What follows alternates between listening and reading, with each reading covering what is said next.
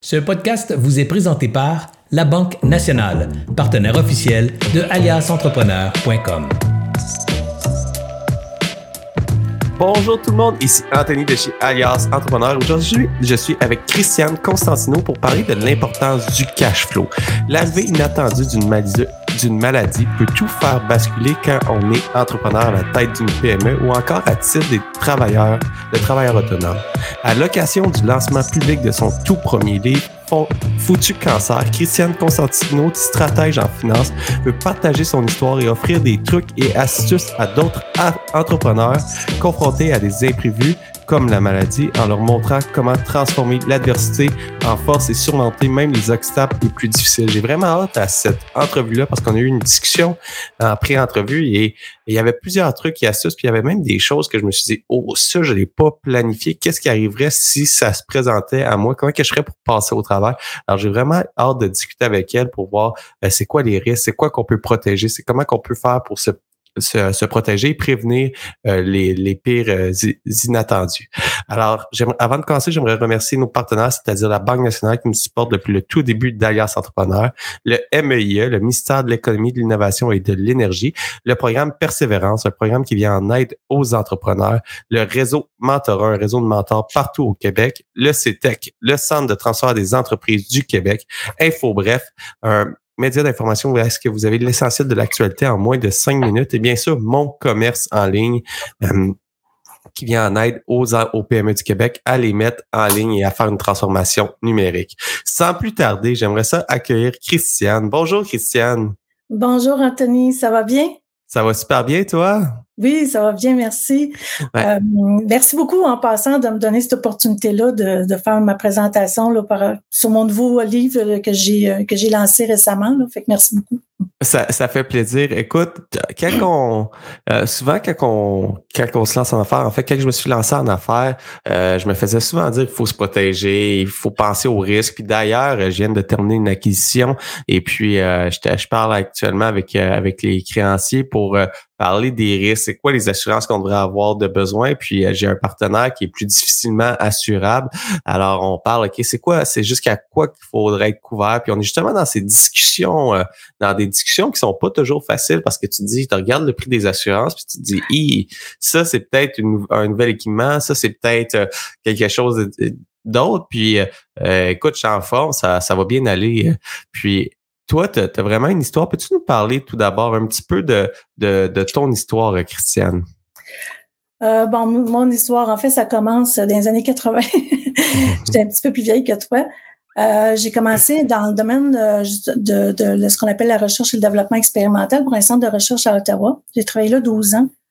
Et puis, euh, j'ai étudié en même temps. Je faisais mes études au début. j'ai finalement euh, après, le dernier mandat que j'ai eu avec eux dans la dernière année, c'était la douzième année, là, dans le fond, c'était d'aller euh, travailler sur un projet en Afrique du Sud pour justement gérer tous les risques associés, que ce soit les risques de pays, que ce soit les risques euh, financiers, les risques au niveau des ressources humaines. Alors, moi, je suis allée gérer ce projet-là, côté vraiment administration, pas direction générale, mais plus côté administratif, financier.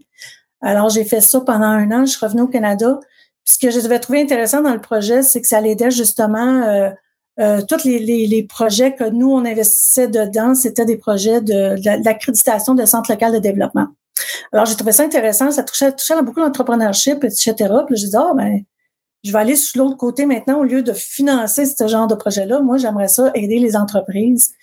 Euh, puis, je suis allée travailler à la Caisse de dépôt. J'ai travaillé là trois ans. Ensuite, j'ai travaillé chez Investissement Québec comme directrice de portefeuille. On a fait des, euh, j'ai fait un peu de financement. Je pense trois ans et demi, à peu près trois ans et demi qu'on faisait des financements au niveau du capital action. Et ensuite, je suis allée vers le financement traditionnel, qui était plus du financement de prêt ou de la garantie de prêt pour supporter les, entreprises au Québec. Mais ce qui m'allumait le plus, là, c'était vraiment les, les, startups. Parce que je me disais, la startup, elle, elle commence elle n'a pas de défaut. Moi, j'arrivais d'une grande entreprise, fait qu'elle, elle n'a pas de défaut. Fait que là, c'est le temps de mettre en place des choses. Fait que j'ai décidé de me lancer comme consultante en, développement international. Et j'ai travaillé pendant, euh, j'ai eu ma première compagnie, là, euh, ça s'appelait Turbulence Groupe Conseil. On a fait à peu près, euh, j'ai fait à peu près une trentaine de mandats à l'international. puis quand je suis revenue, le dernier mandat que j'ai eu, quand je suis revenue, j'ai dit, bon, mais je veux vraiment me concentrer encore plus la petite entreprise, start-up, parce que là, c'était plus le, c'est plus l'entreprise qui était, qui, qui, avait du développement international. Fait que là, je vais revenir plus au niveau local. Et puis, euh, fait que là, j'ai décidé de partir ma propre entreprise qui s'appelait SSDT Conseil, ma deuxième en fait, là, qui était plus au niveau technique là, qu'au niveau stratégique. Et puis, euh, parce que je trouvais qu'au niveau technique, mais quand tu es une start-up, ben, il faut que tu portes cinq chapeaux. Hein. Chapeau de l'entrepreneur, chapeau de, la, des ressources humaines. En fait, tu sais c'est quoi, là? Tu portes ouais, il faut, on, porte tous les chapeaux au sein de notre entreprise. On n'est pas entouré d'une grosse équipe de direction. Il faut prendre des décisions, puis il faut tout savoir, puis pas oublier donc payer les DAS le 15 du mois des employés. Fait que c'est vraiment important. Tu sais, c'est, je me dis toujours, ben, tu as beaucoup de pression sur l'entrepreneur, puis à ce moment-là, des fois, tu penses pas à tous les risques. C'est pas parce qu'on veut les oublier, là, c'est parce que souvent, là, ben, vu que tu portes beaucoup de chapeaux, faut que tu fasses, tu un peu le vendeur de ton entreprise, tu aussi le chapeau de, ressources humaines, embaucher, former, etc. Que tu as, vraiment trop de chapeaux souvent, puis t'as pas, euh, on, néglige certains aspects comme la gestion de risque. On parlait tout à l'heure justement de ton, de, ton, euh, un, de, un, tes partenaires là, qui, qui, est au niveau de l'assurance.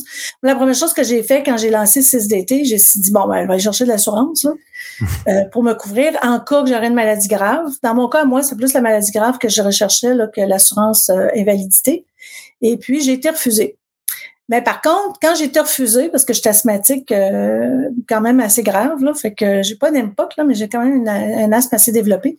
J'en ai parlé avec mon conjoint, je dis écoute, là, je dis là, je me lance en affaires. Ma deuxième entreprise, l'autre est fermée, on a fait de l'argent avec ça, on l'a on l'a closé. Mais là, je dis, tu sais, là, je, je, s'il arrive quelque chose, on fait quoi? Fait que je dis, ça va être important parce que je vais avoir des clients, je vais avoir. Parce que là, ben, ma clientèle était différente, c'était un nouveau, un autre type de clientèle. Je dis, est-ce que je balance ou pas? Ben, il dit, écoute, il dit, je vais te suivre, il n'y a pas de danger, là. Comme de fait, arrivé en 2000, euh, 2019, ben, j'ai eu l'annonce d'un cancer très avancé. Puis, euh, parce que quand tu le choc, quand, un, quand tu l'annonce du cancer, déjà, c'est un choc, mais moi, j'avais comme un choc qui, qui arrêtait pas toutes les cinq minutes. On me sortait, euh, peut-être que j'avais le cancer des poumons, peut-être que j'avais le cancer du foie, peut-être que j'avais le cancer des os, puis là, le cancer du sein, c'était, ça, c'était, ça, c'était confirmé euh, au moment de la rencontre avec le médecin à l'urgence. Mais euh, fait que là, tu te dis, OK, euh, là, j'avais eu le support de mon conjoint à ce moment-là. Et j'étais en bonne main. Fait que, j'ai déjà là, j'étais en bonne main. Puis déjà, on a une famille, j'ai une famille assez extraordinaire que j'ai demandé à ma soeur, tu peux-tu venir m'aider parce que moi, j'ai vraiment besoin de continuer mon entreprise. Je peux pas m'impliquer cinq jours semaine comme je fais, mais je veux quand même continuer à, à gérer mon entreprise, à faire ce que j'aime. Dans le fond, j'aimais ça, euh, travailler avec les entrepreneurs. Puis elle est venue se joindre avec moi. Fait que euh, est venue se joindre avec moi. Après ça, j'ai mes fils. J'avais déjà des employés en passant, là, mais j'ai mes fils qui sont venus. Euh, j'ai mes fils qui est venu se joindre avec moi. On a embauché des sous-traitants, euh, ce qui me permet d'avoir un certain, une certaine pause, prendre soin de moi quand c'était nécessaire. Puis là, à ce moment-là, ben là, j'ai dit OK, qu'est-ce qu'est-ce que j'ai comme ressources dans mon entreprise que je, que, faut que je gère. Là? Fait que là, j'ai le temps. Fait que là, faut gérer du temps. On en manque tout le temps. fait que là, vous commencez à déléguer. fait que déléguer, c'est la première chose qu'il faut faire. ben, à qui déléguer? Comment? Euh, si j'avais eu une police d'assurance maladie grave, ou j'avais une, euh, j'aurais pu prendre cet argent-là puis embaucher un directeur général, mais je ne l'avais pas, là. Fait que, j'ai embauché ma soeur, qui m'a rien coûté. ça l'entendait ça, elle disait, bon, c'est, elle m'a, m'a vraiment pas payé pour ça, fait que j'ai embauché ma soeur qui m'a rien coûté, mais par contre, tu sais, avec tout ce qu'elle m'amenait comme background, elle avait vraiment une bonne formation, etc. Après ça, j'ai dit, qu'est-ce qui manque? Qu'est-ce que j'aimerais comme ressource? C'est l'argent. Bon, mais l'argent, là, j'en ai pas tant que ça. Un, faut que je diminue mon temps à moi. Fait que, faut, je vais, fait que ce moment-là, j'ai dit, OK, on va faire, on va évaluer le portefeuille de clients que j'avais. Puis là, je dis, OK, on va être stratégique, on va conserver les meilleurs clients. Euh, puis après ça, ceux qu'on est capable de supporter, ceux qu'on est capable de supporter un petit peu moins parce qu'ils demandent plus de temps, etc., ben, on va les référer vers d'autres bureaux. Fait que c'est un petit peu, on s'est dit après ça, ben là, qu'est-ce qui nous manque? Là, je suis en train de regarder ma liste, là, le soutien humain, ça, c'était super important. Le soutien humain, ben, c'est parce que quand tu vis la maladie, ou là, on parle de cancer, mais ça peut être toutes sortes de maladies. Ça peut être la maladie d'un enfant aussi, ça peut être la maladie de son conjoint, par exemple. Pour, pour moi, c'était un choc, mais c'était encore plus un grand choc pour mon mari. Fait que pour mon cher époux, parce que lui, il était prêt à démissionner pour s'occuper de moi, mais j'ai dit tout le temps, je suis pas encore sur... quand je suis sur le bord de l'article de la mort, peut-être, là, mais là, tu vas continuer à travailler, là. Euh, qui a continué à travailler, tout ça, mais il y a, au niveau de au niveau du sport humain, là, je suis allée m'entourer des meilleures personnes, que ce soit au niveau de la, par exemple, la livraison de la bouffe. Je donne un exemple. Si j'ai, si j'avais eu un chien ou des enfants, ben, tu sais, j'aurais demandé à mes petits voisins, mais tu peux-tu m'aider à sortir le chien? Mes voisins demandaient à mes voisins, tu peux-tu garder les enfants pendant que je me repose? Parce que quand tu reviens d'un traitement de chimio, souvent, c'est très difficile, Tu as juste envie de dormir pour trois jours, là. C'est d'aller chercher des, c'est, des conseils comme ça que je donne qui sont vraiment faciles. Ça coûte rien en passant. C'est des petits conseils. Un que j'ai, un que je mentionne dans le livre au niveau de l'argent, c'est ben, première chose que j'ai faite, j'ai sorti toutes mes polices d'assurance, carte de crédit. J'ai regardé si j'avais de l'assurance carte de crédit. J'ai regardé toutes les polices d'assurance. J'ai fait un inventaire de ça. Ben, en fait, je l'ai pas fait. J'ai donné à ma soeur. J'ai dit, fais-moi un inventaire de ça, voir qu'est-ce qu'elle a dedans, là, pour qu'on puisse, euh, pour qu'on puisse euh, voir s'il y a de l'assurance que j'ai pas, j'ai pas pensé, là. Ça, ça a l'air super beau, mais je, je vais juste me positionner dans un, essayer de m'imaginer là à ce moment-là parce que c'est un c'est un choc personnel. J'imagine que ton niveau d'énergie était relativement bas aussi, surtout entre les traitements. Tu sais, tu te dis hey là il faut que je me concentre pour prendre soin de moi, mais en même temps on, oublie la maladie. Je fais juste me positionner moi personnellement, j'ai pas de maladie, j'ai J'essaie juste de structurer mon temps pour déléguer, d'embaucher, de et puis c'est vraiment pas évident. Puis avoir les bons sous-traitants parce que c'est beau déléguer un consultant, un sous-traitant, mais s'il livre pas la marchandise, c'est ton téléphone qui sonne après. Là, il faut que tu gères le client, il faut que tu gères le consultant. Là, après ça, tu te dis, oh, OK, puis là, il, coûte quand même de l'argent, ce consultant, ce, ce consultant-là. Tu as les factures qui rentrent mois après mois après mois.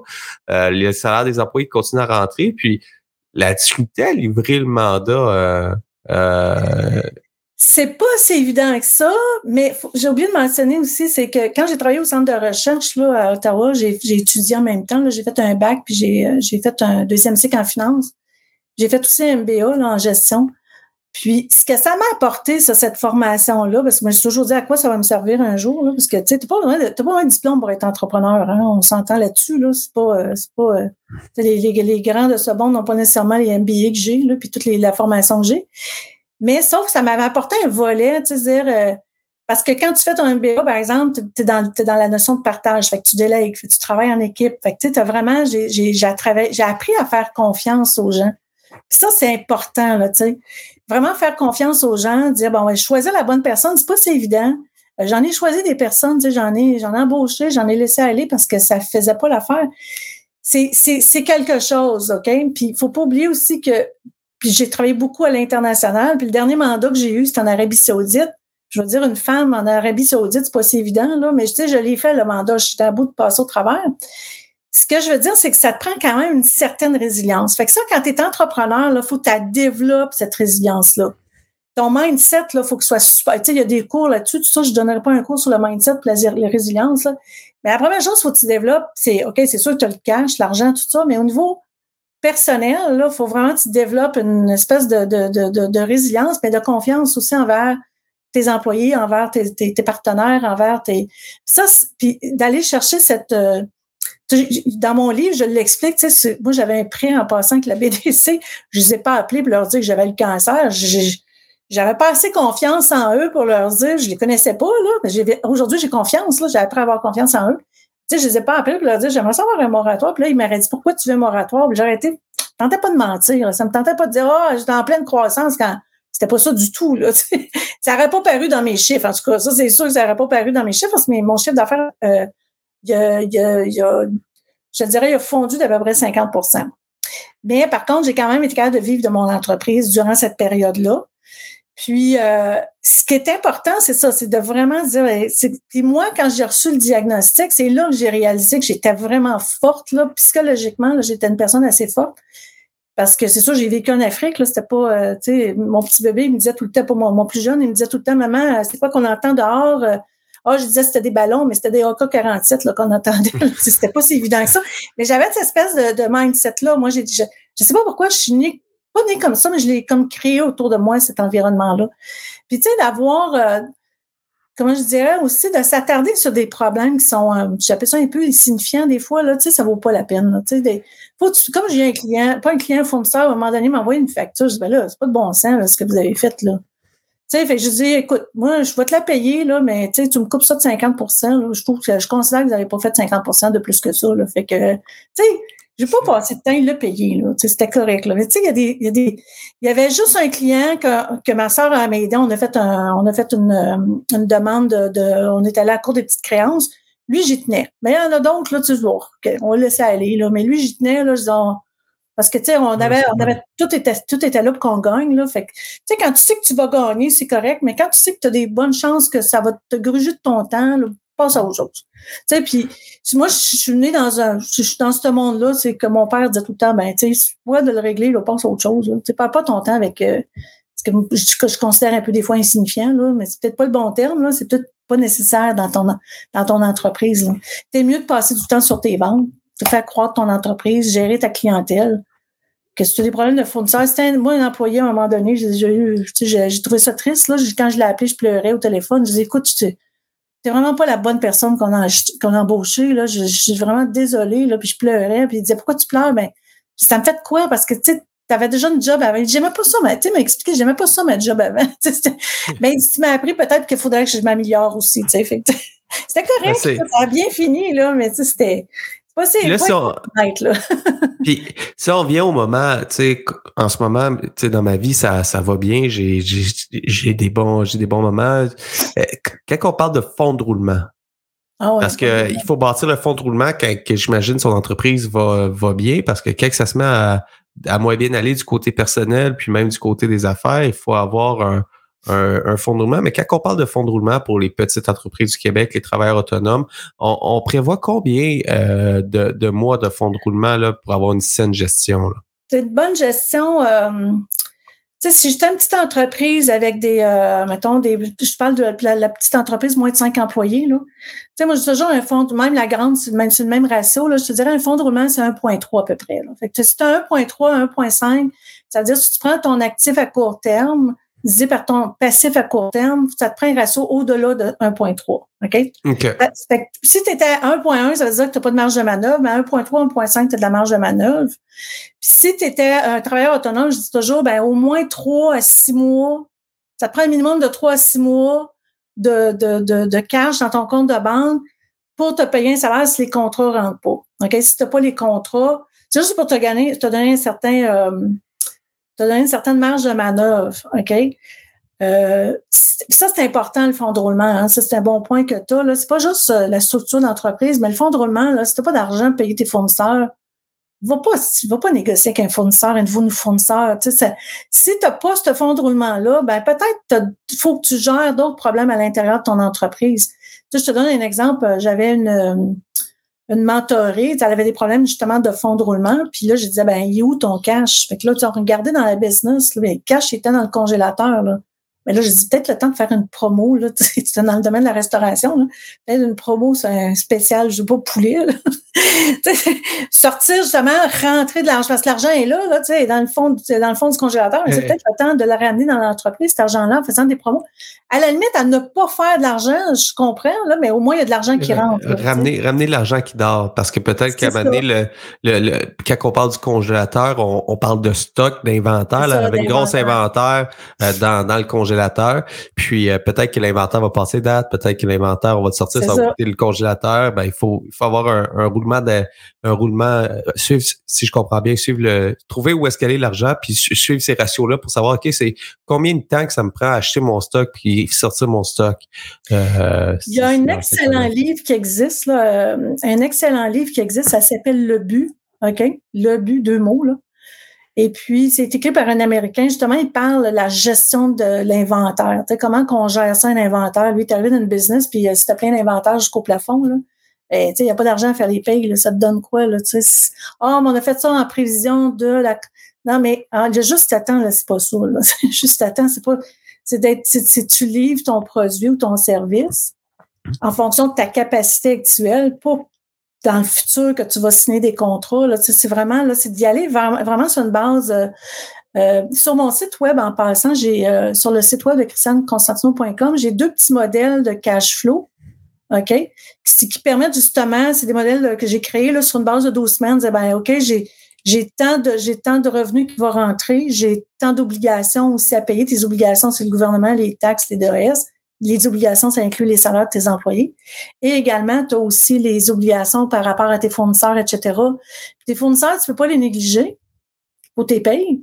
Mais il faut, faut vraiment pas te négliger parce que là, à ce moment-là, quand tu vas refaire affaire avec ton fournisseur, ben, un, il va probablement te coûter très cher. Fait que c'est tout.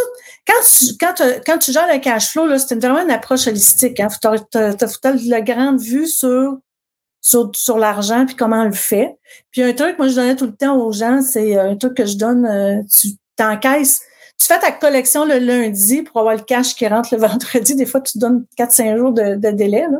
Fait que ton cash va rentrer dans ton compte de banque d'ici le vendredi. Puis le vendredi, tu prends l'argent, tu en mets de côté pour ta paye. Le restant, tu payes tes fournisseurs. tu payes tes fournisseurs ou en mets, tu mets de l'argent de côté aussi pour tes DES puis tes, euh, tes taxes. Là. Fait que, c'est vraiment ça. Faut que tu fasses. Tout, ça, c'est une routine, là, la routine du cash flow. Je sais pas si ça existe un livre là-dessus, là, mais c'est, c'est primordial. Il faut que tu gères ça tous les matins.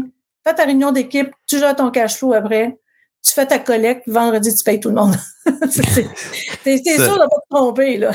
ça, ça, pour la petite entreprise, quand ça devient plus gros, des fois, il faut, il faut avoir des stratégies de cash flow avec les, négociations des termes de paiement, autant du côté client que du côté fournisseur pour s'étirer au maximum quand on a une transformation de produit qui est longue, euh, pour pas payer tout ton stock puis vendre ton stock 90 jours plus tard. Il faut, il faut être. Ça arrive dans certaines industries, ça. Hein? Ouais. Il, y a, il y a des stratégies de rapprocher le plus possible ta dépense avec ta alors, euh, puis ton, ton paiement, que si tu es capable de payer après d'avoir été payé, ben c'est c'est toujours plus facile de survivre dans le temps. Là. Euh, dans, le domaine de la construction, tu peux faire des ententes de paiement sur paiement. OK? Par exemple, si tu construis, je sais pas, moi, un cabanon, mais tu dis à ton fournisseur, mais quand moi je vais te payer, je vais te payer. Fait que tu peux avoir des ententes de paiement sur paiement. Fait que ça, tu peux avoir un délai qui est plus long, tu sais, fait que mais mais tu n'as pas de frais à ça, mais il faut que tu le négocies dès le départ. Il faut pas que tu prennes ton fournisseur pour acquis qui va l'accepter, là.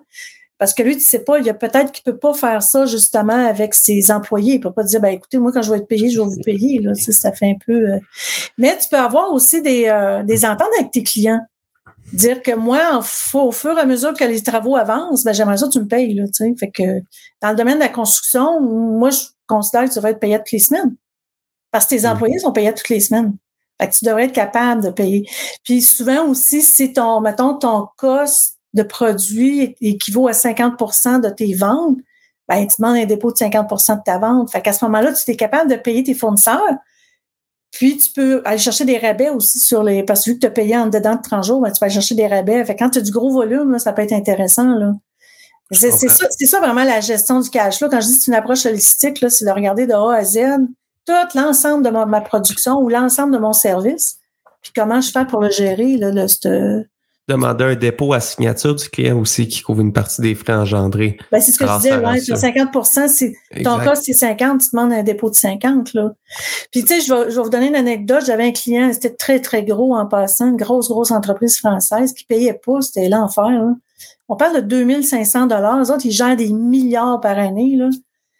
J'ai pris l'auto, là, je me suis en allée directement à Sorel. Ça, ça vous donne une idée c'est qui, là? J'allais rencontrer à Sorel, puis là, j'ai dit, je suis arrivée avec tous les courriels de suivi que j'avais. Je n'avais pas ça d'épais, là. Les factures, le mandat, je leur ai mis ça sur la table. Là, je dis, où le problème, là? Pourquoi qu'on se fait pas payer? Elle dit, tu sais, Christiane, notre politique à nous, c'est 90 jours. Ouais, mais nous, là, quand on a signé le contrat avec vous, là, excuse pas, c'est pas 90 jours, c'est 180 jours. Nous, notre politique, on l'avait accepté à 90. Les autres étaient à 180. Puis c'était pas un gros montant. Fait que, mais eux, là, ils m'ont expliqué le processus, c'est qu'eux autres, les paiements étaient faits à l'extérieur. Fait que ce qu'on faisait, c'était du, écoute, c'est pas correct, là, on faisait du backdate sur les factures. Fait que, tu sais, dans le fond, on backdatait nos factures pour être sûr qu'eux autres, à l'autre bout, là, qui comprenaient que ça avait déjà été livré. Normalement, tu factures quand tu as livré, là. Mais, tu sais, là, on dit, on n'avait pas le choix avec lui. Parce que c'était tellement long, les délais de paiement, là. 180, j'avais jamais vu ça, là. Ben, ça, m'est arrivé la même chose, Christiane, avec un client qui payait trop long. Nous, aussitôt qu'on avait le PO, on faisait la facture pour le temps de transformation plus le délai normal de paiement pour se faire payer dans un délai dans un délai normal. Alors, euh, c'était. Euh, Mais c'est une discussion, hein, t'as vu, hein, c'est ça, c'est la discussion que tu as eue probablement avec ton client qui t'expliquait son processus à l'interne que lui, il n'est pas capable de contrôler parce que c'est un gros joueur, là, tu sais. Fait que c'est faut peut-être cette discussion-là puis je dis tout le temps aussi, peut-être c'est une petite entreprise ou une moyenne entreprise, bien souvent de faire ses suivis, tu sais, de faire ses suivis là, avec le avec le, le, le, le, le client, c'est de dire, ben, il va souvent prendre ta facture, va la mettre sur la pile parce qu'il va dire, ben là, fait trois fois qu'elle m'appelle cette semaine, là, je vais la régler, là, elle, je veux plus qu'elle m'appelle. Tu, sais, tu comprends? C'est juste, c'est un espèce de, de, de, de c'est dans la relation que tu vas avoir avec ton client, mais c'est dans la discussion aussi. Là. Fait que c'est ça. C'est pas juste de prendre pour acquis que j'envoie un courriel, puis ah, il, a ouvert le courriel. Il faut pas prendre ça pour acquis. Il faut vraiment prendre le téléphone puis les appeler, dire oh, y a-tu un problème, y a quelque chose que je peux faire pour t'aider? Euh, souvent, tu peux-tu me faire un paiement partiel? à la limite, là, ça peut être juste ça aussi. Là. Euh, non, c'est des très bons trucs. Puis, comme, comme petite, euh, comme propriétaire de petite entreprise, de PME, euh, comme c'est pas toutes les entreprises qui créent euh, une valeur revendable lors de la fermeture de l'entreprise. Parfois dans des entreprises de services, c'est difficile de vendre certains types d'entreprises. Comment que je fais pour m'assurer comme entrepreneur de bâtir mon fonds de pension au travers que, que j'avance dans mon entreprise? Euh, ça, c'est un super bon point. Il y a un autre livre qui existe, je, lis beaucoup en passant. ça s'appelle Profit First. Euh, puis, mais ça, c'est la méthode c'est la méthode Profit First, qui est une méthode américaine. Il dit tu faut au moins 5 à 7 comptes de banque. Là. Moi, je trouve que c'est beaucoup. Là. Je pense que trois comptes de banque, c'est, correct aussi. Là. Euh, fait que tu pourrais avoir un compte de banque qui s'appelle, euh, que je travaille avec une cliente, on l'appelle juste pour le plaisir en passant. fait que ça, c'est son fonds de pension. Après ça, on a un compte de banque qui s'appelle euh, euh, le, citoyen corporatif, le bon citoyen corporatif, ça, ça veut dire celui qui paye ses taxes, ses impôts. Fait qu'on met tout le temps un, 20 entre 20 et 25% d'argent, on met tous les mois dans ce fonds-là. On recalcule nos profits, on recalcule nos taxes, s'assurer que le, compte est toujours couvert à 100% Puis l'autre compte, ben, c'est mes opérations. Ça veut dire que je regarde qu'est-ce qui s'en vient le mois prochain. Qu'est-ce que j'ai comme déboursé obligatoire? Puis, euh, c'est ce que je, c'est ce que je vais avoir dans mon fonds de roulement. Tout le reste, là, je mets dans les profits. Fait que tout le restant des profits. si je fais pas de profit, ben là, il y a un problème. Là. Fait que c'est sûr, il faut absolument que je fasse des profits. Euh, c'est pas une entreprise qui fait pas, qui paye pas son actionnaire, qui crée pas le fonds de pension de son actionnaire. Pour moi, c'est pas, euh, c'est pas, c'est pas une entreprise qui, euh, qui, fait de l'argent. On veut toujours être un bon citoyen, oui, mais en bout de ligne, faut, faut payer des impôts ben il faut aussi penser à, son, à la santé financière de son actionnaire, que lui, il prend tous les risques. C'est lui probablement qui dort le moins. c'est lui qui stresse le plus. Fait que c'est à lui qu'il faut le récompenser aussi. Là. Fait que c'est important d'avoir un, compte vraiment là, juste pour le fun, c'est correct, mais avoir un, mettons, un quatrième compte de banque, dire ben lui, dans ce quatrième-là, je tire mon fonds de pension, je touche pas, je le mets là. là. Je mets cet argent-là. Là. Nous, on a une compagnie de gestion, c'est ce qu'on a fait. C'est dans la compagnie de gestion, je la, je, la, je la mets dans la compagnie de gestion. Puis je ne je vais même pas chercher cet argent-là. Là. Si j'ai un projet là, intéressant, là, tu mettons, j'aurais un super beau projet, je dis, OK, je pourrais faire, mettons, euh, une publicité, une promotion, ça coûte de l'argent, ben je vais peut-être l'emprunter sur euh, à quelque part parce que si, si je commence à être en déficit tout le temps dans mon entreprise, ben là, je vais aller chercher l'argent dans mon dans ma dans ma banque là, qui est en haut. Là. Puis euh, l'autre chose aussi, c'est un truc, là, mais c'est si mettons que j'ai de la misère à gérer mes taxes, j'ai comme j'ai de la misère, je prends un montant d'argent, il n'y a rien qui t'empêche de faire des accomptes aussi. Là. Tu sais, tu prends 20% de ton profit, tu dis bon, je vais en transférer un pourcentage au Revenu Québec, un Revenu Canada. C'est des banques, ça, là, là. Des grosses banques qui ne portent pas intérêt. Tu sais, mais tu dis, il y a moins de risques que je la dépense. Parce que souvent, il y a des, y a des gens qui ont comme euh, ils vont sur le coup de l'émotion, ils vont signer un gros contrat, mais après ça, euh, si tu n'as pas le cash, il y a de bonnes chances que tu ne feras pas un coup d'émotion. Tu vas dire, ben, je vais gérer mon cash un petit peu plus serré, là, parce que c'est le gouvernement qui a mon argent. c'est une autre façon de le faire, mais ce n'est pas, pas l'idéal. Là, mais... Ça serait quoi un, bon pourcentage de ses revenus à mettre de côté euh, par rapport à un strat d'âge, par exemple? Plus qu'on avance, j'imagine, plus qu'on devrait avoir un, un multiplicateur des revenus de côté pour s'assurer d'avoir un fonds de, un fonds de pension puis une retraite intéressante. Ben, c'est sûr que, par exemple, tu sais, la RRQ, là, euh, c'est 66 600 cette année, là. Fait que, tu sais, juste aller, juste cotiser comme salarié, là, avoir au moins un minimum de 66 600 dollars de revenus, ça peut être intéressant parce que tu vas contribuer à ton fonds de pension du gouvernement qui est la RRQ. OK? Fait que ça, c'est une dépense d'entreprise. Fait que tu peux aller, fait que là, tu vas payer moins d'impôts, OK? Parce que c'est une dépense d'entreprise. Euh, souvent, les gens disent Ah, je vais me payer comme dividende. Ben, dis un dividende, là, je dis toujours un dividende, c'est pour les personnes un petit peu plus vieilles comme moi. OK? Ça veut dire que toi, tu as déjà ramassé assez d'argent, tu peux te verser un dividende, mais quand tu es jeune, ta RRQ, là, te permet de, de, te payer un salaire, c'est apparaît ça quand tu t'es payé un salaire, ben, tu vas contribuer à ta LRQ et à tous tes, tes, programmes sociaux. Mais en plus de ça, tu vas pouvoir aller contribuer à ton REER. Fait que là, tu vas pouvoir aller déposer, tu vas pouvoir contribuer à ton REER. Mais si tu verses un dividende, là, tu peux pas contribuer à ton REER.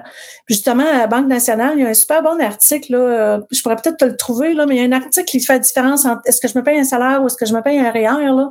Il y a vraiment un très bon article qui a été très, très détaillé là, euh, sur est-ce que ça vaut la peine de faire ça ou de prendre tel move. Euh, fait à chaque à chaque tranche d'âge, il y a comme une question à se poser. Mais je dis toujours après cinq ans, il faut se repositionner, dire qu'est-ce que je fais? C'est quoi mes plans de vie aussi? Si je m'achète une maison, est-ce que c'est ma première maison? Ben, si dans cinq ans, je m'achète ma première maison, ben, je peux aller rapper, mais pour rapper, j'ai besoin de REER. Fait que pour avoir des REER, ben là, il faut que je contribue un salaire.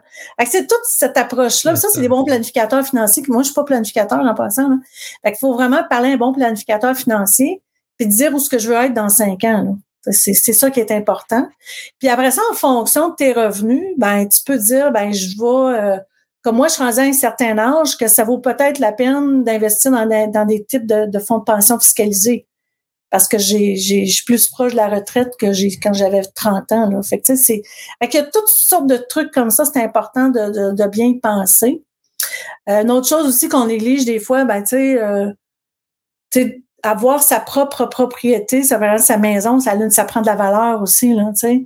Investir dans le capital de sa maison, ça peut être intéressant au lieu de rester à loyer. Fait que, ça, je vous dis, il y a il, y a plusieurs, il y a plusieurs aspects, c'est de regarder cas par cas. Euh, pour terminer, aurais-tu un mot de la fin, euh, Christiane?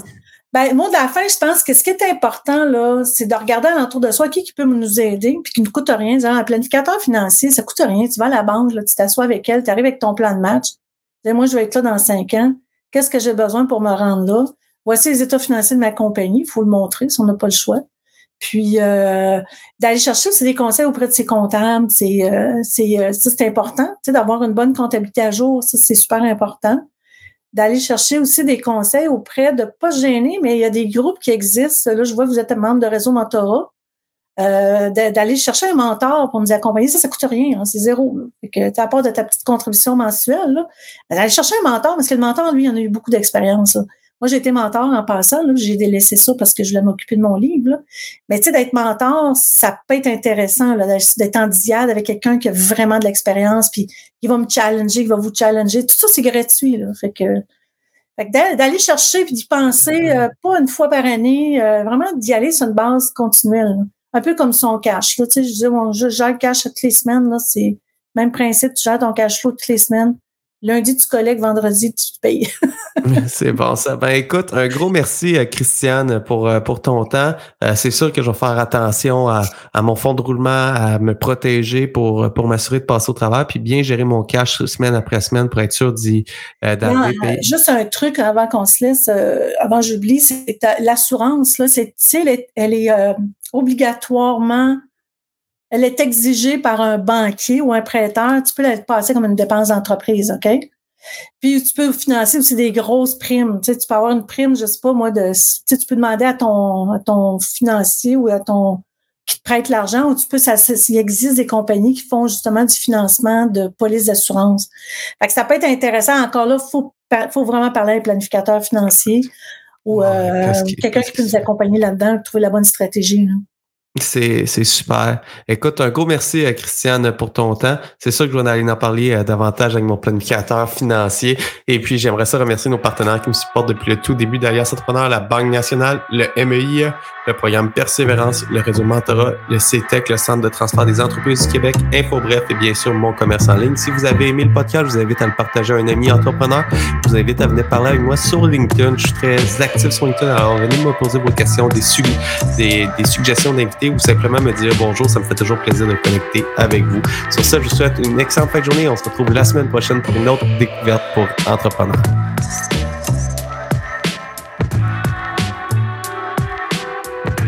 J'espère que vous avez apprécié cette entrevue. Pour d'autres podcasts et encore plus de contenu, suffit de devenir membre sur aliasentrepreneur.com. Je vous remercie d'avoir été là. C'était Serge Beauchemin, alias Entrepreneur.